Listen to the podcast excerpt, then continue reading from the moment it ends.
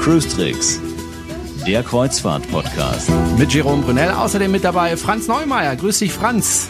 Hallo, Jerome. Frisch aus dem Urlaub zurück. Ähm, du warst mit dem Schiff unterwegs, darüber reden wir ein bisschen später.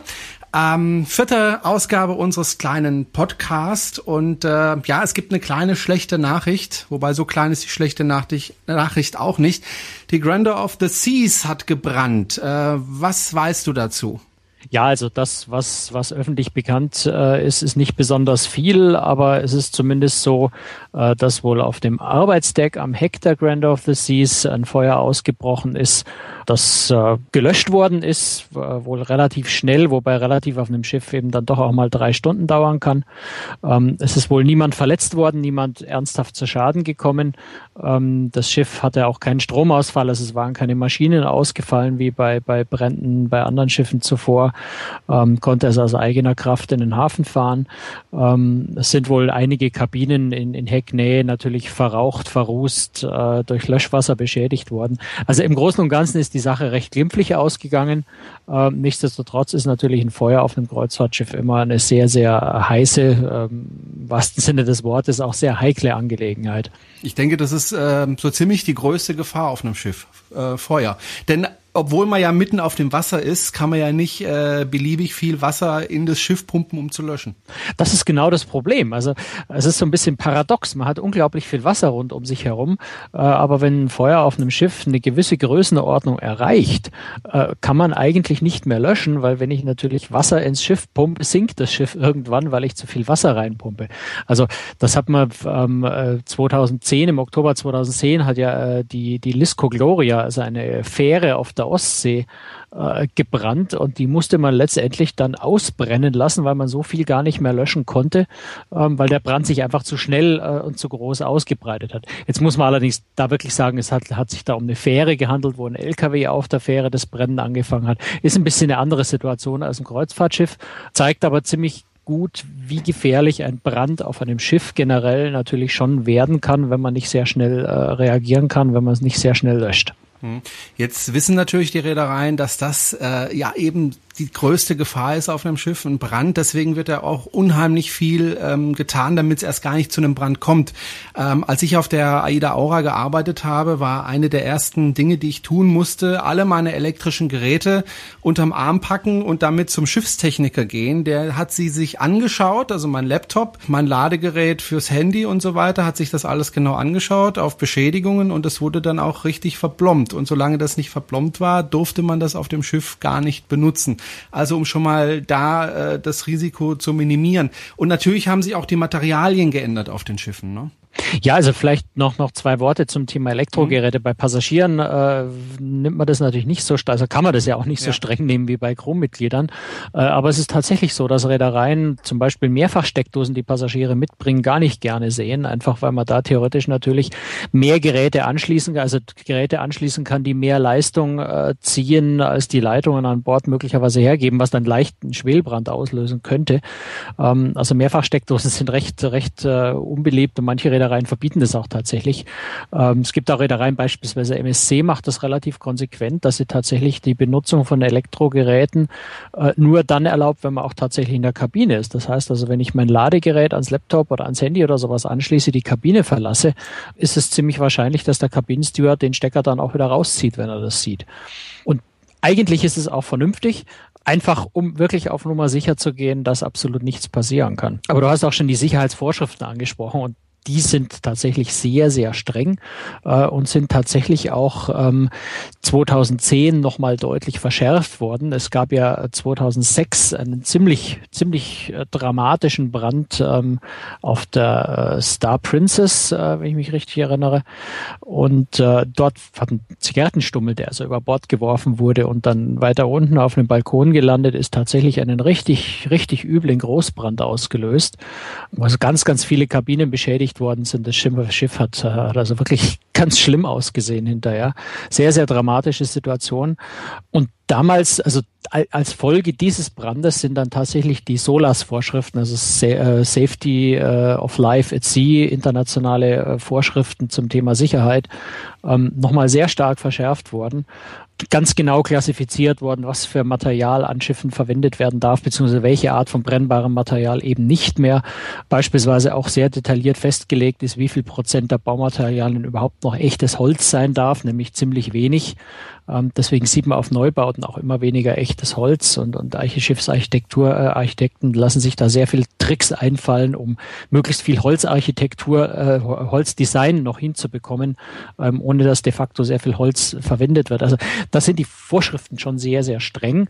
Nichtsdestotrotz ähm, geht es natürlich nicht vollkommen ohne brennbares Material. Ich muss mit Elektro Elektrizität an Bord natürlich arbeiten. Ich muss in der Küche auch mal mit Gas, mit Feuer, mit Flammen arbeiten. Also es gibt Situationen, wo man auch ohne Feuer nicht arbeiten kann. Und insofern bleibt natürlich immer ein gewisses Restrisiko. Oder auch die Maschinen. Ähm, es gab ja mal ein Unglück, ich weiß nicht mehr, welches Schiff das war, das eben gebrannt hat. Und gerade da war ja das Problem, dass zum Beispiel in den Gängen Teppiche verlegt waren, die extrem giftige Gase äh, beim Brennen äh, verströmt haben, was dazu geführt hat, dass es da eben eine sehr hohe Anzahl an, an Toten gegeben hat. Solche Dinge macht man heutzutage nicht mehr. Das heißt also, was das Feuer betrifft, ist es dann doch deutlich sicherer geworden in den letzten Jahren, was Kreuzfahrtschiffe betrifft. Ja, also das, was an Bränden auch in den letzten Jahren äh, es passiert immer wieder, äh, dass auf einem Schiff äh, es brennt. Es sind eigentlich fast ausschließlich die Grände auf das Seas war gerade mal eine Ausnahme, aber eigentlich sind es fast nur noch Brände, die tatsächlich im Maschinenraum entstehen. Das heißt also, dass eine, eine in der Regel ist irgendwo eine Ölleitung undicht, die dann auf heiße Motoren spritzt ähm, und das natürlich sofort Feuer fängt. Das ist eine Situation, äh, die im Maschinenraum wegen den Sicherheitsvorschriften dort auch, auch wegen den Löscheinrichtungen dort eigentlich ganz gut beherrschbar ist. Nur die unangenehme Konsequenz hat, wie man das ja jetzt auch bei der Carnival Triumph zum Beispiel ähm, im Februar gesehen hat, wenn die Maschine brennt, eben auch der Nachteil ist, dass die Maschine ausfällt und nachdem die Maschinen auch für die Stromversorgung an Bord zuständig sind, durch den Ausfall der Maschinen dann eben auch Klimaanlagen, Toiletten, Wasserversorgung und solche Dinge ausfallen und dann eigentlich erst die Folgewirkung des Brandes zu dem Zeitpunkt Zeitpunkt, wo er möglicherweise schon längst gelöscht ist. Das ist, was die, äh, die Passagiere wesentlich mehr betrifft als der Brand selbst. Ähm, also wie gesagt, im Maschinenraum äh, ist immer noch die Brandgefahr wahrscheinlich die höchste, einfach weil dort heiße Motoren laufen und, und mit Öl äh, hantiert wird. In den Passagierbereichen sind die Vorschriften so streng, dass, wie du sagst, eben Teppiche überhaupt nicht mehr brennen. Äh, wenn sie denn brennen würden, keine giftigen Stoffe mehr, äh, keine giftigen Gase mehr oder wenig giftige Gase erzeugen würden da also schon sehr viel getan wurde. Das Schiff ist das eine, wo man was tun kann. Eine Ausbildung in die Crew ist das andere. Und jedes Crewmitglied, egal ob jetzt an der Bar oder der Kapitän, muss erstmal äh, eine Sicherheitsausbildung machen, bevor er überhaupt auf das Schiff darf. Musste ich damals auch machen und äh, ich kann sagen, das ist äh, nicht ganz ohne. Äh, ich war dazu damals in Rostock, Warnemünde, da fand diese Ausbildung, ich meine, so über drei Tage ähm, statt. Da war auch Feuerbekämpfung ein ganz, ganz wichtiger äh, Bestandteil. Äh, den ganzen Tag haben wir da geübt, wie man also mit Feuerlöschern Feuer auslöscht, ähm, wie man Brand bekämpft mit voller Atemschutzmaske und äh, Anzug und allem drum und dran. Äh, man musste sogar in so einen Container rein und da Brände bekämpfen. Das war richtig, richtig anstrengend. Also ich habe da echt danach nach Luft geschnappt. Mir ging es danach gar nicht gut. Äh, aber da sieht man auch mal, wie wahnsinnig anstrengend das ist, so ein Feuer zu bekämpfen. Aber grundsätzlich, äh, jedes Crewmitglied ist dazu in der Lage und nicht nur Feuerbekämpfung, Bekämpfung stand dann natürlich auf dem Programm, sondern auch, wie gehe ich mit Rettungsinseln um, wie steuere ich ein Rettungsboot, wie bringe ich die Leute in, in die Boote rein äh, und so weiter. Also jedes Crewmitglied wird da ausgebildet. Aber es gibt ja an Bord neben, also daneben, neben der Feuerbekämpfungsausbildung für jeden Einzelnen gibt's ja äh, auch noch spezielle Feuerwehrtrupps an Bord, die dann noch eine detailliertere Ausbildung haben, richtig? Das ist richtig. Also es gibt schon spezialisierte äh, Trupps, gerade was das Feuer betrifft. Ähm, das Problem ist nur, ähm, ich habe mal mit dem äh, Zuständigen auf dem Schiff, äh, auf der Aura damals gesprochen. Das Problem ist, wenn es wirklich zu einem zu einem zu einer Katastrophe auf einem Schiff kommt, äh, ist das Problem Panik. Und er meinte, er rechnet damit, dass die Hälfte der Crew dann erstmal ausfällt Also dass sie einfach äh, nicht das tut, was sie eigentlich sollte. Und deswegen wird man auch auf dem Schiff ständig gedrillt. Ich kann mich erinnern, als ich neu auf die Aura kam, musste ich immer erst überlegen, okay, wo muss ich jetzt hin? Also bei diesem Probealarm, wo muss ich jetzt hin? Was ist meine Aufgabe? Ich musste überlegen, okay, du bist jetzt hier, du musst aber dorthin zum Schiff, wie kommst du da jetzt am schnellsten hin? Und das wurde aber fast jede Woche geübt. Und ich habe mich irgendwann mal gefragt, wieso wird das denn so oft geübt? Äh, bis mir dann irgendwann klar wurde, ich brauche gar nicht mehr nachdenken, was ich tun muss. Ich mache es jetzt eigentlich automatisch, egal egal ob ich aus dem Schlaf gerissen werde oder sonst was, ich funktioniere einfach ohne nachzudenken.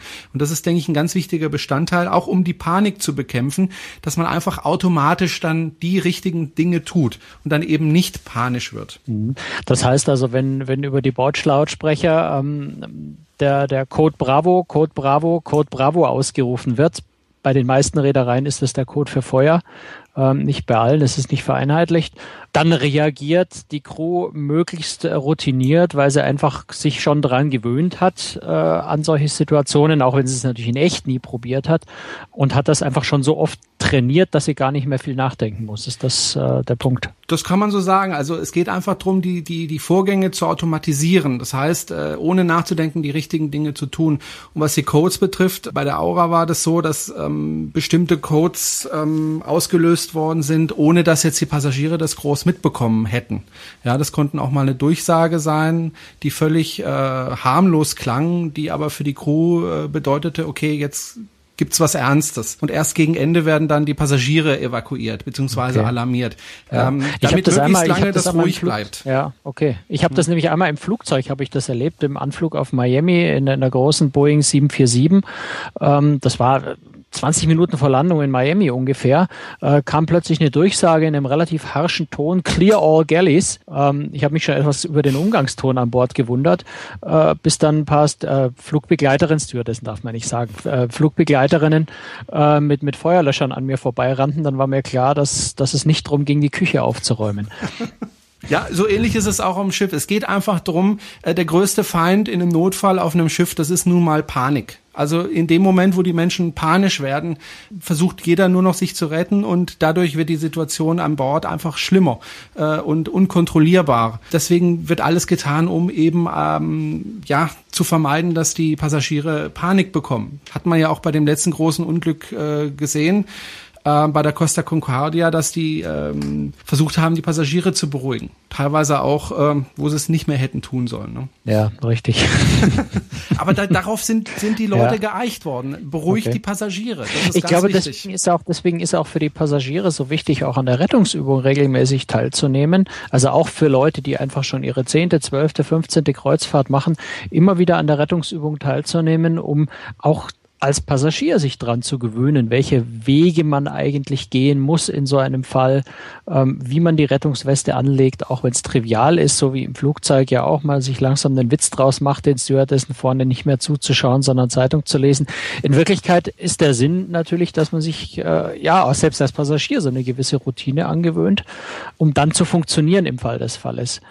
Was ich übrigens im, im Fall eines, eines Brandes auch noch ganz wichtig finde, weil da glaube ich ganz viele Leute nicht dran denken wenn es wirklich schlimm kommt und tatsächlich Rauch durch die Gänge zieht, macht es ganz viel Sinn, wenn man die Rettungsübung schön mitgemacht hat, weil man dann nämlich plötzlich nichts mehr sieht. Man hat dann nur noch diese Leuchtstreifen am Boden, es ist völlig verraucht, möglicherweise bei Stromausfall fast dunkel. Man geht dann auf allen Vieren äh, durch die Gänge und da ist es gar nicht so dumm, wenn man schon mal weiß, in welche Richtung man ungefähr muss, äh, wenn man seine Rettungswege kennt, ähm, damit man die, damit man die unter Umständen auch im Dunkeln machen kann. Also es ist vielleicht übertrieben von mir. Ich zähle immer die Sitzreihen bis äh, zum nächsten Notausgang im Flugzeug. Denn ja, wenn es tatsächlich raucht, dann sieht man einfach nichts mehr. Und auf dem Schiff zähle ich immer die Kabinen bis zum Ausgang. Also dass ich einfach im, im Stockdunklen und wenn man nichts mehr sieht, äh, immer noch weiß, wo ich hin muss. Kann ich jedem empfehlen und sich einfach den Weg zu merken und ähm, ja einfach mal abseits dieser Rettungsübung einfach nochmal aufmerksam den Weg zu gehen und sich zu merken, man wird es nie brauchen, hoffentlich. Und die Wahrscheinlichkeit ist extremst gering. Aber wenn man es braucht, ähm, dann hat man es halt. Und das kostet nun wirklich nicht viel Mühe. Ja. Nee, also gerade dieses Reinzählen im Flieger mache ich tatsächlich auch. Ich komme mir manchmal so ein bisschen paranoid vor. ähm, Aber ich mache das eigentlich, seit ich äh, eine Reportage gesehen habe im Fernsehen. Ich weiß, das ist schon viele Jahre her, äh, wo ein amerikanischer Flugsicherheitsexperte interviewt worden ist und der tatsächlich so ein paar Tipps gegeben hat, mhm. wie man seine Überlebenschance tatsächlich dramatisch erhöhen kann, jetzt bei bezogen auf Flugzeugabsturz in dem Fall, der eben unter anderem sagt, Sitz reinzählen, damit ich weiß, wo der Notausgang ist, damit ich den zur Not auch durch Ertasten finde. Ja. Genau. Ich finde es nicht paranoid, ich finde das sinnvoll und wie gesagt, ähm, das kostet ein paar Sekunden und man fühlt sich dann, denke ich, einfach besser. Aber nochmal, also die Wahrscheinlichkeit, auf dem Schiff zu sein, wenn es brennt, ist wirklich extrem gering. Das kann man und wirklich sagen. Selbst wenn es, ja richtig, also es passiert im Verhältnis, auch wenn, auch wenn in letzter Zeit es so aussieht, als würde ständig auf Schiffen brennen. Ähm, es gibt im Jahr vielleicht vier, fünf sechs Fälle von Bränden auf Schiffen, äh, die, die äh, den Weg bis in die Presse schaffen, also die ein bisschen äh, dramatischer vielleicht sind. Ähm, es gibt sicher viele kleinere Brände, die einfach innerhalb kürzester Zeit, also wirklich dann innerhalb von zehn Minuten oder sowas gelöscht sind, wo man gar nicht viel mitbekommt davon. So wie eben zu Hause auch mal eine Kerze umfällt. Im Übrigen gibt's Kerzen auf Schiffen heutzutage ja auch nicht mehr aus diesem Grund. So dass man also schon sagen kann, es passiert äußerst selten, auch wenn die wenigen Fälle natürlich große, äh, große Aufregung verursachen. Das ist sicher eine der Notfälle, die am Schiff am seltensten überhaupt passieren. Gleichzeitig natürlich mit dem große, größten Aufmerksamkeitsfaktor. Wenn man so die letzten äh, 15, 20 Jahre nimmt, dann sind bei Bränden an Bord meines Wissens insgesamt drei Menschen ums Leben gekommen. Zwei davon bei dem Brand der Nordlis vor zwei Jahren und einer bei, ich weiß nicht mehr bei welchem Brand, äh, der ist aber an Herzinfarkt gestorben, also vor, vor, naja, vor Aufregung.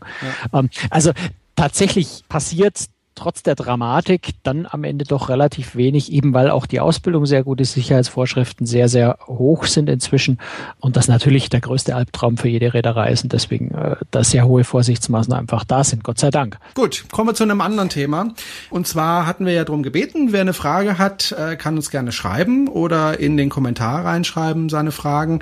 Wir sind offen für Fragen, Anregungen und so weiter. Wir freuen uns darüber, auch über Bewertungen, zum Beispiel in iTunes. Man kann uns ja auch in iTunes hören. Eine Frage kam da von einer älteren Dame, 80 Jahre alt, die leichte Behinderungen hatte und die uns gefragt hat, wie soll sie das denn machen mit dem Reisen? Zum einen und zum anderen, wie ist das denn mit Einzelkabinen? Das ist ja dann oft sehr, sehr teuer. Wobei ich jetzt kürzlich gelesen habe, es gibt inzwischen auch Schiffe, Neubauten, die auch explizit Einzelkabinen bauen. Ja, das ist richtig. Also Einzel, äh, als Single unterwegs zu sein, ist ja eigentlich gar nicht so ungewöhnlich. Es gibt Schiffe, auf denen äh, 20, 25 Prozent der Passagiere äh, tatsächlich Alleinreisende sind. In der Regel sind es ältere Herrschaften, in der weit überwiegenden Zahl sind es ältere Damen. Das liegt einfach an der Demografie. Ähm, Männer sterben früher als Frauen, also es sind in der Regel dann die Witwen diejenigen, die äh, alleine in Urlaub fahren und dann auf Kreuzfahrt gehen. Also da gibt es eigentlich einen sehr großen Bedarf und erstaunlicherweise sind es gerade die, äh, die deutschen Reedereien, die da tatsächlich gar keine so schlechten Angebote haben. Also wenn ich, wenn ich zum Beispiel Passatkreuzfahrten mit der Delfin schaue, die haben viele Reisen, wo der Einzelkabinenzuschlag 20 Prozent, muss man sagen, nur ist. Natürlich ist es äh, unangenehm, weil 20 Prozent mehr bezahlen muss als jeder andere, aber es ist im, im Gegensatz zu großen Reedereien, die oft 80 oder 100 Prozent, also sogar noch mehr verlangen als Zuschlag äh, für Einzelreisende, schon ganz günstig. Es gibt äh, bei Deilmann, äh, also auf der Deutschland, beträgt der Zuschlag äh, meistens etwa 35 Prozent, gibt aber auch genauso wie bei Hapag-Lloyd-Kreuzfahrten ähm, Reisen, die spezielle bestimmte Reisen, die dann ganz ohne Zuschlag laufen. Ähm, Phoenix-Reisen, äh, auch für ältere Leute relativ gut geeignet, ähm, macht viele Reisen, wo der Zuschlag nur fünf Prozent, also eigentlich fast nichts beträgt. Aber auch bei AIDA gibt es äh, einzelne Reisen, die eben nur mit einem Single-Zuschlag von 25 Prozent äh, sind. Das heißt, es gibt schon ganz viele Möglichkeiten, die man als Alleinreisender hat. Man braucht dafür halt hm, vielleicht ein auf äh, Kreuzfahrten spezialisiertes Reisebüro, das diese speziellen Angebote dann tatsächlich auch rausfinden kann. Gerade als älterer Reisender ist man in der Regel ein bisschen flexibler. Man muss nicht unbedingt genau in den Hauptsommerferienzeiten äh, fahren, wo es solche Angebote meistens nicht gibt. Das sind natürlich Angebote, die dann laufen, ähm, wenn Kreuzfahrten nicht ganz ausgebucht sind, also zu Jahreszeiten, wo eben nicht, äh, nicht die Hauptreisezeit ist. Also wenn man da zeitlich ein bisschen flexibel ist, kann man durchaus äh, ohne oder mit, mit, mit so, äh, nur sehr geringem äh, Zuschlag fahren. Auch die internationalen Luxusreedereien haben häufig da sehr günstige Angebote. Ja, und wie du, wie du schon gesagt hast, es gibt natürlich auch Schiffe, die tatsächlich explizite Einzelkabinen haben. Die, die äh, Radiance of the Seas äh, von Royal Caribbean hat einige Einzelinnenkabinen.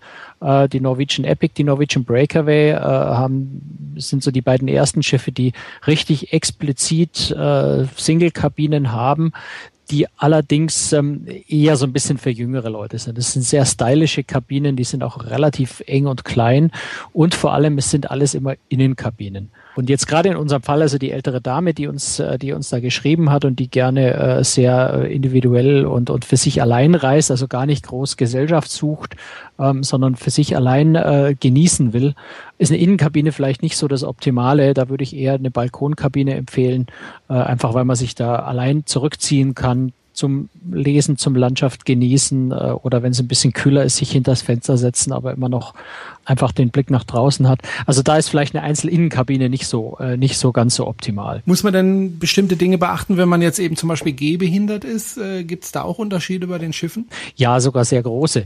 Also die Dame, die uns geschrieben hat, ist jetzt wohl nur gesundheitlich ein bisschen angeschlagen, nicht wirklich gehbehindert, aber ähm, auch ältere Menschen sind meistens etwas gebrechlich sind, vielleicht mit dem Rollator unterwegs oder, oder müssen mit, mit Krücken oder sind einfach insgesamt nicht mehr ganz so gut zu Fuß. Ähm, das sind auf älteren Schiffen, muss man da durchaus mal damit rechnen, dass einfach auch höhere Türschwellen, also schon auch mal zehn Zentimeter hohe Türschwellen unter Umständen da sind. Aber es ist ein ganz schwieriges Thema. Also da muss man tatsächlich, gerade wenn man wirklich auf den Rollstuhl angewiesen ist, ähm, sollte man sich tatsächlich auf ein äh, wirklich auf Rollstuhlreisen spezialisiertes Reisebüro äh, stützen, denn da spielen ganz, ganz viele Details eine Rolle. Also das sind, das fängt an mit Betten, die möglicherweise so hoch sind, dass man ohne fremde Hilfe einfach ins Bett nicht reinkommt. Das klingt albern, aber gerade auf amerikanischen Schiffen, wo gerne mal drei, vier Matratzen übereinander gelegt werden, weil das dort als besonders bequem und komfortabel gilt, komme ich, äh, wenn da kein fester Bettrahmen um dieses Bett rum ist, komme ich aus dem Rollstuhl dort überhaupt nicht alleine rein. So triviale Dinge wie der Spiegel im Bad. Ich habe jetzt, äh, denke auf der Norwegian Breakaway habe ich das gesehen, ähm, die in den, äh, in den Behindertenkabinen äh, Spiegel haben, die einfach schräg nach unten gehen geneigt sind. Das heißt, wenn ich mit dem Rollstuhl vor das Waschbecken hinfahre, das dann idealerweise ja auch etwas niedriger ist, ist es ganz praktisch, wenn der Spiegel schräg ist, damit ich auch mich selbst im Spiegel sehe, wenn ich unten im Rollstuhl sitze. Wenn der Spiegel normal gerade ist, kann ich mich nicht mal im Spiegel anschauen. Also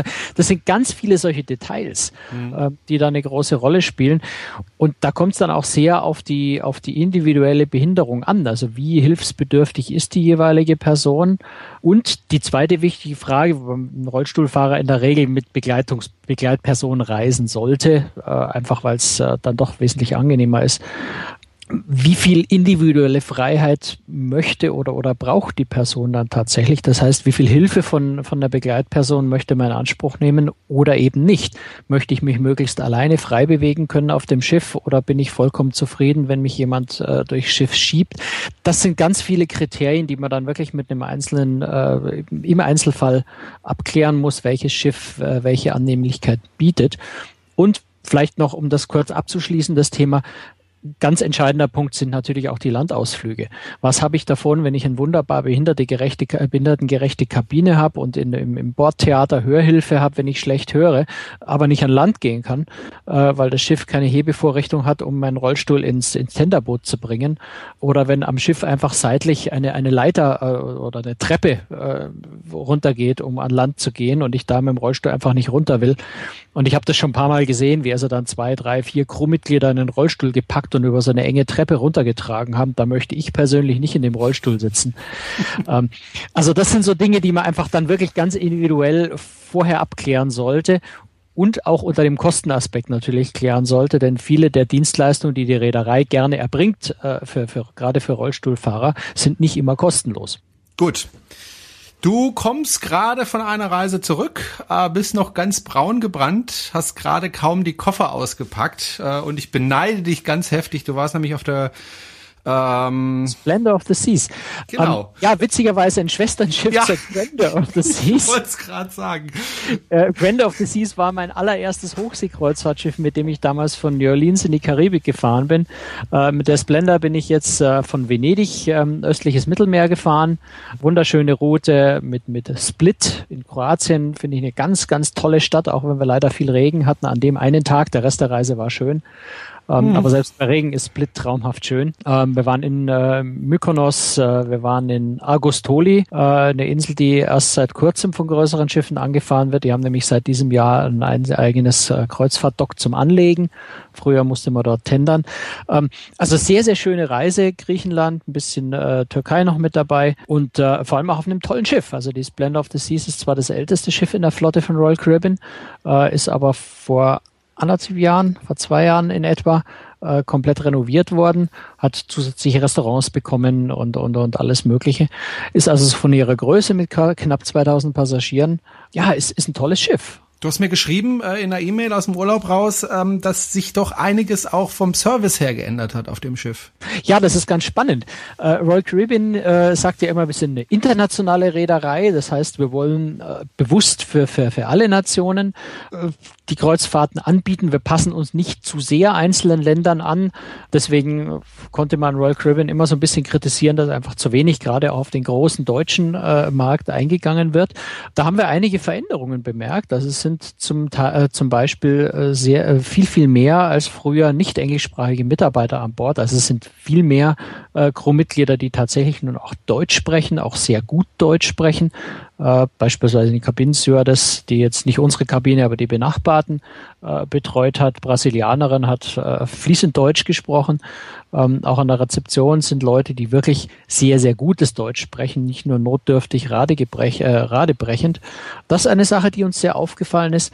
Eine zweite Sache aber auch, die vor allem von deutschen Kreuzfahrtpassagieren häufig äh, an, an internationalen Reedereien kritisiert wird, äh, nämlich das Essen. Auch gerade am Buffet, da wird dann beim Frühstück einfach äh, schon auch mal eine ordentliche Käse- und Wurstauswahl verlangt.